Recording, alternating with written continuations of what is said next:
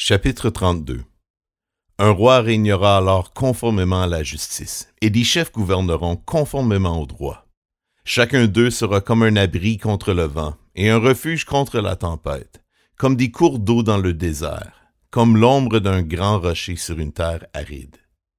Les yeux de ceux qui voient ne se détourneront plus, et les oreilles de ceux qui entendent seront attentives.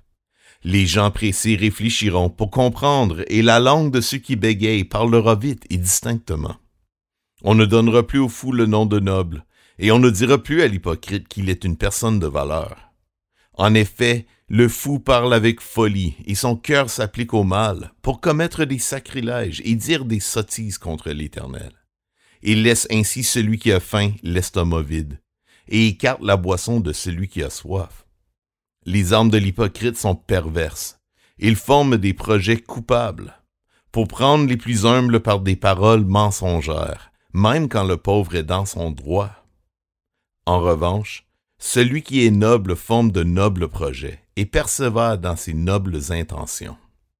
Femme insouciante, levez-vous, écoutez-moi.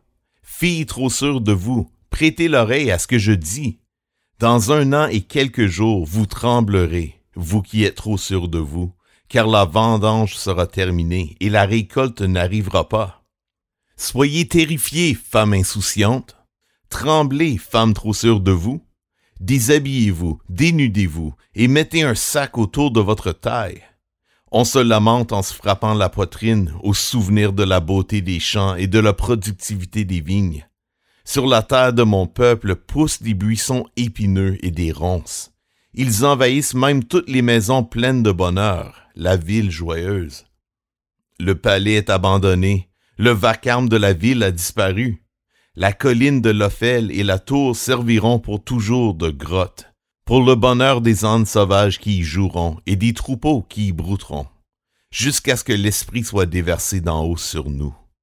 Alors le désert se transformera en verger, et le verger sera assimilé à une forêt.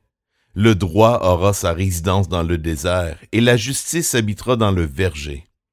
L'œuvre de la justice, ce sera la paix, et le produit de son activité, ce sera la tranquillité et la sécurité pour toujours.